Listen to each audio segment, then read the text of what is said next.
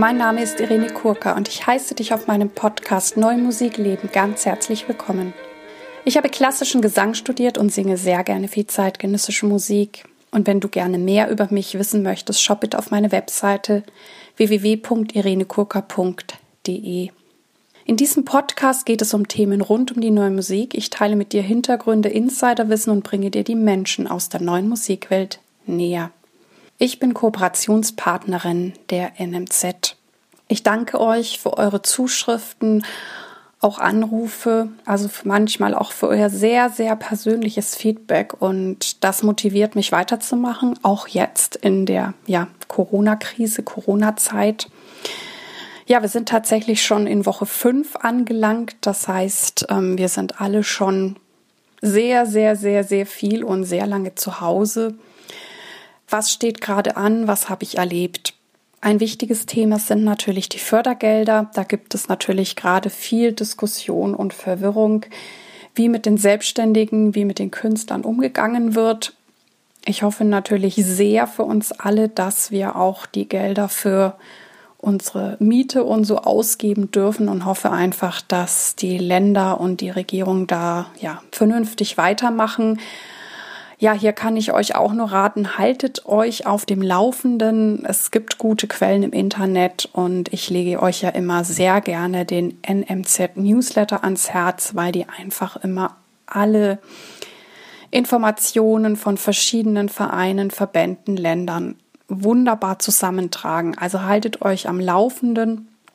Wenn es Aktionen gibt, wie zum Beispiel in NRW, wo jetzt voraussichtlich am Mittwoch wieder eine Sitzung stattfinden soll, wo eben entschieden wird, wie mit den Selbstständigen auch Künstlern umgegangen wird, ähm, also es Möglichkeiten gibt, tatsächlich auch an Ministerien zu schreiben, dann tut das, weil ich denke, in dem Fall macht es auch die Masse. Genau. Also haltet euch da bitte auf dem Laufenden und schaut, wo ihr euch auch einbringen könnt damit es für uns alle hoffentlich gut weitergeht. Persönliche Sachen von mir. Ähm, ich merke so beides. Also ich hatte letzte Woche durchaus auch Auf und Abs. Also meine, ich nenne sie ja die Depri-Löcher und dann war ich auch wieder gut drauf. Ähm, gleichzeitig habe ich das Gefühl, dass ich mich ja vielleicht auch ein bisschen dran gewöhne. Also ich war dann ganz erstaunt, obwohl ich sicherlich weniger tue als sonst. Also ich mache schon Sachen und es liegt doch auch immer wieder einiges an. Ähm, aber ich glaube, im Schnitt arbeite ich weniger als sonst, das durchaus. Und gleichzeitig war dann da so der Wunsch, ach, eigentlich würde ich gern noch mehr runterkommen und noch mehr entschleunigen. Also alles sehr, sehr interessant. Ähm, ich berichte einfach nur, wie es ist. Es ist erstmal wertfrei. Ich gehe sehr, sehr viel spazieren fühle mich da zum Teil wie im Urlaub. Wir haben natürlich das Riesenglück, dass das Wetter im Moment so schön ist. Also ich da so viel Vitamin D tanken, tanken kann. Vielleicht komme ich auch deswegen so runter und habe dann den Wunsch, ach, eigentlich könnte ich mich noch mehr entspannen. Gleichzeitig glaube ich, dass die Sonne uns allen so gut tut, weil sie ja irgendwie uns innerlich und äußerlich wärmt. Manchmal denke ich, oh Gott, kriege ich das dann wieder hin, wenn sozusagen der normale Alltag wieder da ist, dass ich dann wieder so viel arbeiten kann. Also da bin ich sehr, sehr gespannt, ähm, wie wir alle wieder zurückkommen. Wir sind natürlich jetzt alle sehr gespannt, was am 19. oder 20. April passiert, ob wir schon so weit sind, dass Einschränkungen gelockert werden können. Ja, ich finde es sehr interessant, dass ich auch ähm, manche Nachbarn zum ersten Mal kennenlerne oder sehe. Also so gegenüber gibt es ein paar, die haben einen Balkon und ich wohne hier seit vier Jahren. Ich habe die noch nie gesehen und jetzt machen die halt Urlaub auf Balkonien und ja, jetzt weiß ich, wer da mal wohnt. Also irgendwie ist das ganz schön. Die Leute in meinem Haus, die kenne ich, kenne ich schon immer ganz gut, aber irgendwie kriege ich von der Straße jetzt mehr mit. Was ich auch immer sehr lustig finde, ist, wenn ich in meinen Supermarkt gehe. Also wir haben da auch zum Teil sehr lustige äh, Verkäufer. Und ähm, es gibt auch so ein paar Leute, die da einkaufen, die irgendwie einfach witzig sind. Also das ist teilweise so eine, auf Bayerisch sagt man Riesengaudi. Ähm, also das finde ich irgendwie ganz ungewöhnlich, wo ich sage, so lustig war Einkaufen noch nie.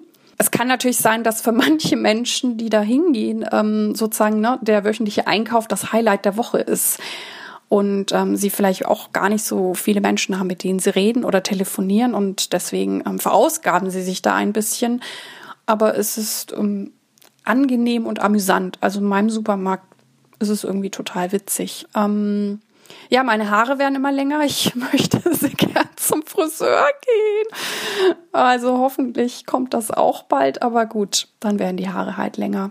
Was habe ich noch gemacht? Ich habe jetzt tatsächlich in den letzten Tagen mich durch die GVL durchgeklickt. Ähm, also wer da angemeldet ist und eben auch Produktionen hat, die mal im Radio oder so öffentlich gesendet wurden. Es ist ja immer so, die werden da zwar irgendwie von der GVL mittlerweile reingestellt, aber man muss das ja dann nochmal bestätigen und immer so ein paar Sachen angeben. Ähm, Finde ich immer ein bisschen nervig, aber ähm, da ich jetzt irgendwas gehört habe, dass es ja, dass sie ja voraussichtlich diverse Ausschüttungen vorziehen wollen, dachte ich, okay, ähm, klicke ich mich da mal durch, ähm, ist ein bisschen stupide und mal schauen, oh, was ist dann meine Ausschüttung nützt. Ähm, ja, das ist dann auch so eine Tätigkeit, ähm, auf die habe ich sonst überhaupt keine Lust, aber vielleicht jetzt, weil ich in Anführungszeichen mehr Zeit habe oder eben in der Hoffnung, dass sich das dann auch auf meine persönliche Ausschüttung ähm, ja einen Einfluss hat, klicke ich mich dadurch diverse Angaben durch. Mm. Ja, das andere, die Frage, die mich ja mit am häufigsten von euch erreichte und die mich natürlich persönlich auch beschäftigt, ist die Frage, macht es Sinn für Musiker im Moment Akquise zu machen? Und ich habe ja dann schon im Vorfeld so ein paar Veranstalter, die ich selber gut kenne, ähm, befragt und habe jetzt aber auch ähm, es geschafft, habt ihr wahrscheinlich schon mitbekommen, auch Veranstalter sozusagen in meinem Podcast zu interviewen, dass ihr da so quasi den O-Ton von denen habt, ähm, na, wie sie vorgehen, was so Herangehensweisen sind. Und ich sehe es ja auch immer so, wir sitzen hier gemeinsam im Boot. Also ein Veranstalter ne, ist nichts ohne uns Musiker, Künstler. Und umgekehrt sind wir natürlich nichts ohne die Veranstalter. Und deshalb wünsche ich mir natürlich, dass wir auch ähm, da eine gute gemeinsame Lösung finden. Ich habe für euch bislang Michael Becker von der Tonhalle Düsseldorf interviewt und Christiane Ochsenfort vom Düsseldorf Festival. Das könnt ihr dann, ne, wo auch immer ihr meinen Podcast hört und findet, Spotify, YouTube, iTunes und Co. oder auf meiner Webseite euch anhören. Ich habe mich natürlich auch gefragt, und darüber habe ich zum Teil auch mit den beiden gesprochen, ähm, wie geht es weiter? Wird diese Krise ein, eine Auswirkung haben auf den Musikbetrieb? Natürlich wird sie das haben. Ne? Die Frage ist eben dann was. Und mm, der Aspekt, der mir in den letzten Tagen eben sehr in Sinn kam, wo mir dann einfiel, ich bin ja ein großer Maria Callas-Fan immer gewesen. Und ich habe auch sämtliche Biografien über Maria Callas gelesen. Und ich erinnerte mich dann auch, dass halt zu ihrer Zeit, ne, ist natürlich eine Weile her, 60er, 70er Jahre, es üblich war, dass sie vielleicht drei Produktionen an der Meile in der Scala gesungen hat und dann auch wirklich drei, vier Monate am Stück in Mailand war. Ne, dann mit, mit den Kollegen das einstudiert hat, die die Aufführung gesungen hat und erst danach wieder, was weiß ich, an die Metropolitan Opera nach New York geflogen ist. Und ich habe mich schon gefragt, weil ich, ich vermute ja, dass es auf jeden Fall Einschränkungen beim Reisen geben wird, was wahrscheinlich für die Umwelt auch gut ist, ähm, dass sich vielleicht da auch dieses, sage ich mal, dieses Chat-Set-Szenario, was wir derzeit haben, ähm, verändern wird. Und das ist vielleicht auch eine wirklich gute und spannende Sache. Also darüber denke ich, denke ich irgendwie auch sehr, sehr viel nach. Natürlich, wie die großen Einrichtungen damit umgehen.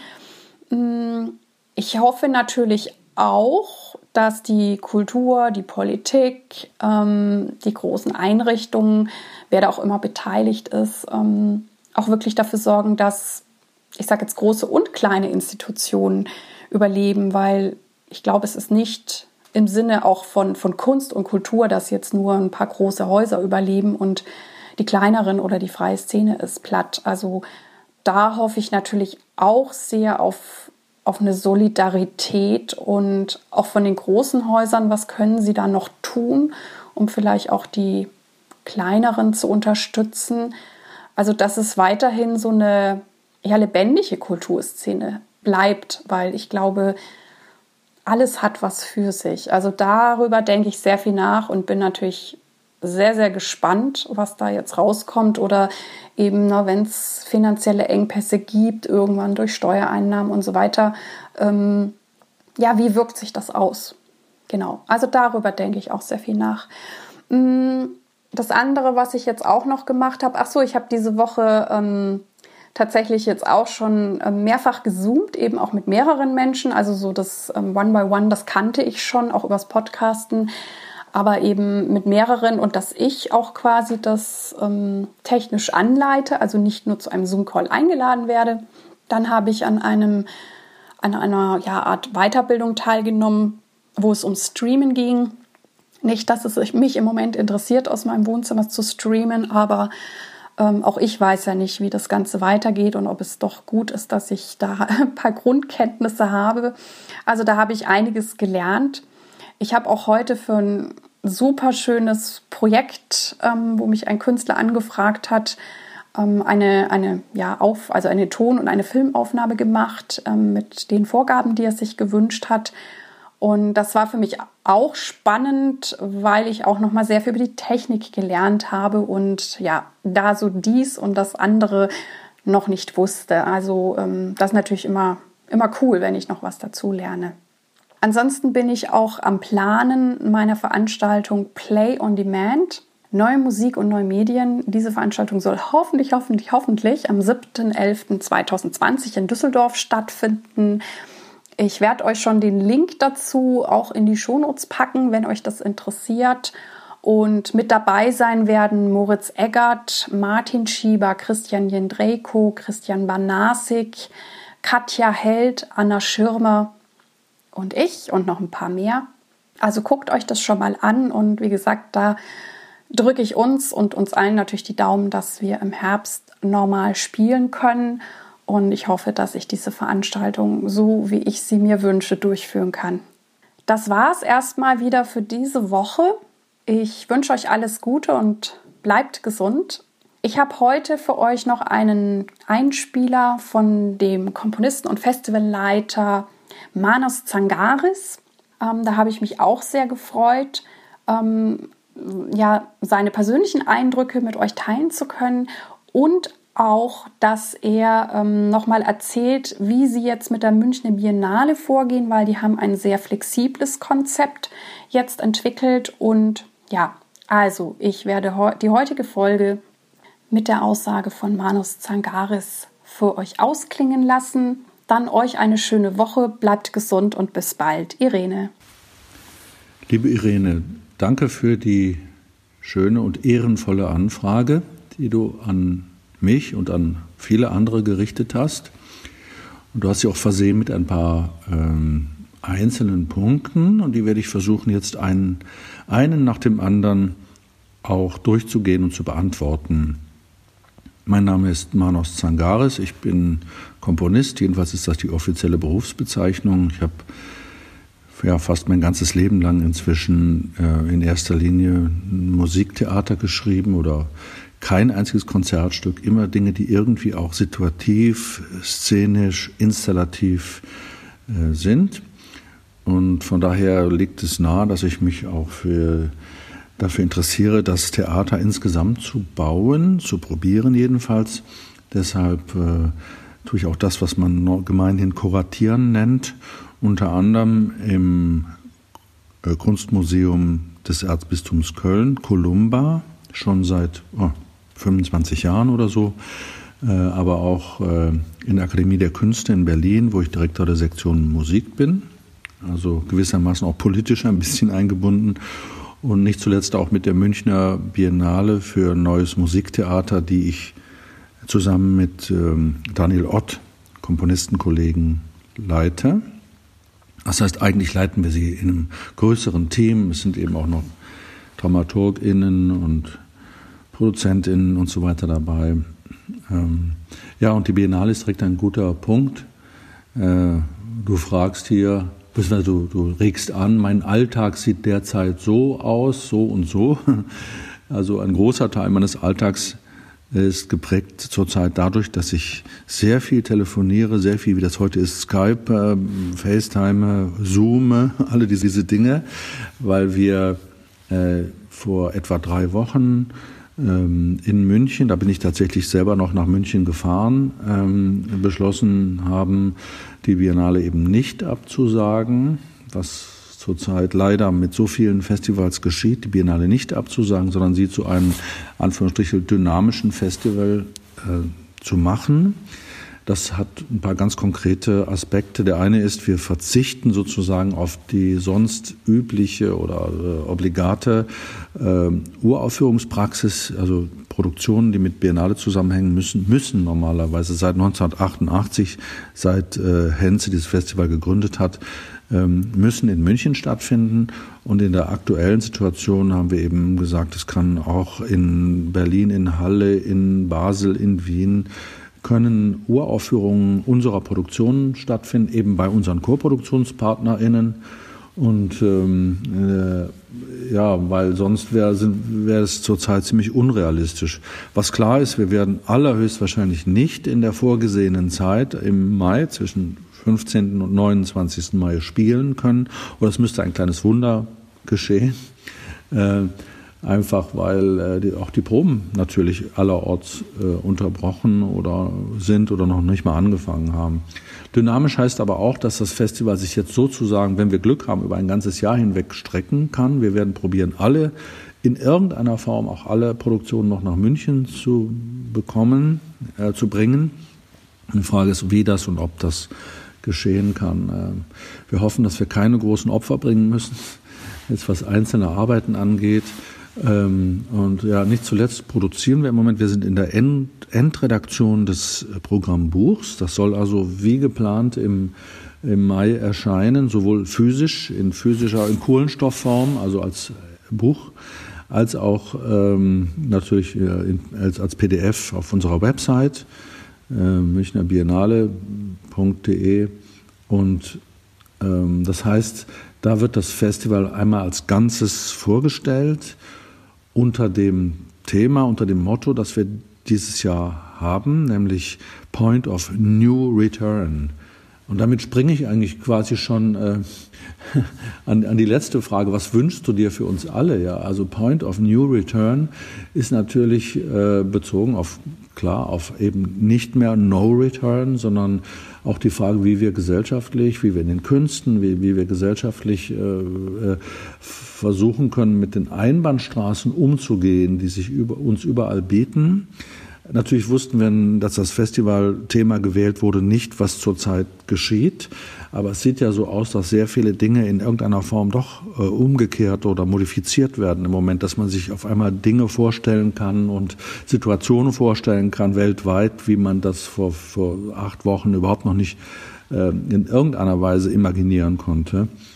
Ähm, ich, wie gesagt, ich, ich springe auf den, deine letzte Frage, was wünschst du dir für uns alle? Ich würde mir wünschen, dass wir das auch als Gelegenheit wahrnehmen können. Ich bin nicht der Einzige, aber als Gelegenheit wahrnehmen können, unsere Umstände und unser gesellschaftliches Verhalten und äh, viele Dinge, die so festgefahren schienen, neu zu denken. Ich meine, festgefahren erscheint natürlich auch das wirtschaftliche System, äh, so wie es äh, dereguliert worden ist die letzten Jahrzehnte eigentlich seit 50 Jahren fast. Und äh, wir sehen ja, dass es an bestimmten Stellen, gerade was soziale Aspekte, was Fragen der Gerechtigkeit und so weiter angeht, unabweigerlich immer wieder an bestimmte Grenzen stößt. Und da müssen wir alle zusammen wirklich mal versuchen, neu zu denken, also einen New Return zu wagen, um das mal so pathetisch zu sagen. Dann kommt direkt der, ich springe wieder zurück auf äh, mein Alltag sieht derzeit so aus. Wie gesagt, also äh, Biennale ist ein ganz entscheidender Faktor, weil wir, Daniel Ott und ich, haben jetzt sehr, sehr, sehr viel telefoniert und, und gesprochen und mussten ja mit allen vielen äh, Freischaffenden auch sprechen, die beschäftigt sind oder sein sollten während der Biennale. Übrigens auch freischaffende Techniker, Technikteams. Äh, das sind über 100 einzelne Personen in so einer Biennale-Ausgabe. Alle hängen in der Luft. Und wir fühlen uns da in der Verantwortung und tun mal schlicht gesagt unser Bestes. Ähm, ansonsten tue ich das, was ich immer sehr gerne tue. Im Idealfall stehe ich früh auf und habe erstmal ein paar Stunden für mich, auch wenn ich reise, was ich ja meistens tue. Also 90 Prozent der Zeit bin ich auf Reisen, bis auf wenn ich Partitur schreibe. Dann gehe ich hier hin, wo ich jetzt bin, nämlich auf dem Land, östlich von Köln, im Oberbergischen, wo meine Frau und ich, ähm, zurzeit es auch genießen, mal ein bisschen zusammen zu sein, um ehrlich zu sein. Also ganz subjektiv finde ich es gar nicht so schlecht Komponierende sind sowieso die Hälfte ihres, mindestens die Hälfte ihres Lebens in Quarantäne äh, und ist quasi der Normalzustand. Nur ist die Quarantäne hier natürlich anders, als wenn ich zu äh, siebt in einer Etagenwohnung äh, irgendwo sitze und nicht raus darf. Also hier ist es anders. Ich darf raus. Ich blicke auf sozusagen Natur, wenn man es Natur nennen will, was hier so an Kurwiesen um mich rum ist und so weiter. Und ich versuche früh aufzustehen, das mache ich meistens, kann dann erstmal für mich arbeiten, Skizzen machen, Dinge bedenken und so weiter. Post, äh, wie heißt es, Podcasts aufnehmen äh, und sowas und erste Überlegungen und letzte Überlegungen anstellen, äh, möglichst spät frühstücken und dann den Rest des Tages im Moment leider organisieren. Sonst würde ich irgendwie auch an irgendwas weiterschreiben oder üben. Ich bin ja nach wie vor auch Musiker, spiele sehr gerne. Was tue ich, um nicht durchzudrehen, Irene, ist eine zweite Frage. Ich soll es aufzählen. Ja gut, alles, was ich immer tue, um nicht durchzudrehen. Also ein bisschen stille Zeit morgens, äh, ab und zu mal ein Gebet sprechen oder denken oder vor dem Denken schon beten, äh, dann äh, äh, ja, also wichtig ist schon, dass ich also ich mag die elektronischen Medien an der Stelle, dass ich doch mit vielen Leuten in Kontakt bin, andersrum, also mit meinen Freunden und mit, mit Menschen, die mir sehr wert sind und so weiter. Wofür bist du derzeit dankbar? Ist die nächste Frage. Ja, das habe ich gerade schon gesagt. Für diesen Ort hier, an dem ich mich befinden darf, man hört es vielleicht auch, ich bin in einem relativ großen Raum. Das ist nämlich ein Aufnahmestudio für Klavier. Also hier stehen zwei Flügel. Sind nicht meine, sondern eben die von Picien Chen, meiner Frau. Und äh, äh, der, dieser Raum an sich ist schon ein großer Luxus. Also ich arbeite zwar an einem ganz kleinen Tischchen in der Ecke, einigermaßen bescheiden, aber der Raum ist ganz toll und ich kann eben direkt vor der Tür sich lauter Pflanzen oder von Fenstern. Ja, also im Moment habe ich eine kleine Disziplin, die ich sonst nicht immer so leicht ausüben kann. Ich, ich sortiere Zettel aus den letzten Jahren. Also es wird sonst immer Land auf so einem bestimmten Haufen und jetzt kann ich ein paar Zettel mal wieder hervorziehen und mir auch anschauen und mal lesen. Ähm, Skizzen eben, Entwürfe. Ähm, und ich lese auch jeden Tag bewusst ein Gedicht. Ich lese es mir laut vor im Moment vor, in erster Linie frühe Paul, Celan-Gedichte, ja, die ich ganz toll finde. So, was wünschst du dir für uns alle, fragst du weiter, liebe Irene.